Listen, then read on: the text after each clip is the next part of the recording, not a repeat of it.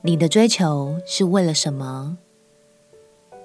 朋友平安，让我们陪你读圣经，一天一章，生命发光。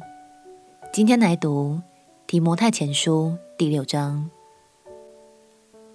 这一章是提摩太前书的最后一章。保罗在这里讲到了对领袖而言至关重要的点，那就是对于钱财的心态。金钱本身并没有好坏对错，但撒旦却很常利用它来作为诱饵，成为我们生命中的试探。让我们一起来读《提摩太前书》第六章。《提摩太前书》第六章：凡在恶下做仆人的，当以自己主人配受十分的恭敬。免得神的名和道理被人亵渎。仆人有信道的主人，不可因为与他是弟兄就轻看他，更要加意服侍他，因为得服侍之益处的是信道蒙爱的。你要以此教训人，劝勉人。若有人传异教，不服从我们主耶稣基督纯正的话与那合乎敬虔的道理，他是自高自大，一无所知。专好问难，争辩言辞，从此就生出嫉妒、纷争、毁谤、妄疑，并那坏了心术、失丧真理之人的争竞。他们以敬钱为得利的门路。然而，敬钱加上知足的心，便是大利了。因为我们没有带什么到世上来，也不能带什么去，只要有衣有食，就当知足。但那些想要发财的人，就陷在迷惑，落在网罗和许多无知有害的私欲里，叫人沉在败坏和灭亡中。贪财是万恶之根，有人贪恋钱财，就被引诱离了真道，用许多愁苦把自己刺透了。但你这属神的人，要逃避这些事，追求公义、敬虔、信心。爱心、忍耐、温柔，你要为真道打那美好的仗，持定永生。你为此被召，也在许多见证人面前，已经做了那美好的见证。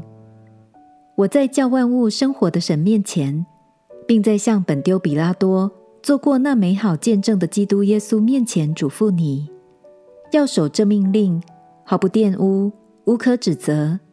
直到我们的主耶稣基督显现，到了日期，那可称颂、独有全能的万王之王、万主之主，就是那独一不死、住在人不能靠近的光里，是人未曾看见，也是不能看见的，要将他显明出来。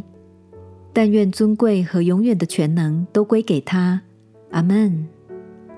你要嘱咐那些今世富足的人。不要自高，也不要倚靠无定的钱财，只要倚靠那厚赐百物给我们享受的神。又要嘱咐他们行善，在好事上富足，甘心施舍，乐意供给人，为自己积成美好的根基，预备将来，叫他们持定那真正的生命。提摩太啊，你要保守所托付你的，躲避世俗的虚谈。和那敌真道、似是而非的学问，已经有人自称有这学问，就偏离了真道。愿恩惠常与你们同在。保罗说：“贪财是万恶之根，有人贪恋钱财，就被引诱离了真道，用许多愁苦把自己刺透了。”亲爱的领袖们。渴慕财富并没有不对，拥有健康的财物也能让家庭蒙福、蒙神喜悦。但如果忘记初衷，陷入无止境的贪求，那随之而来的愁苦与破碎的关系，恐怕会如雪球般越滚越大哦。今天想鼓励你安静下来，想想看。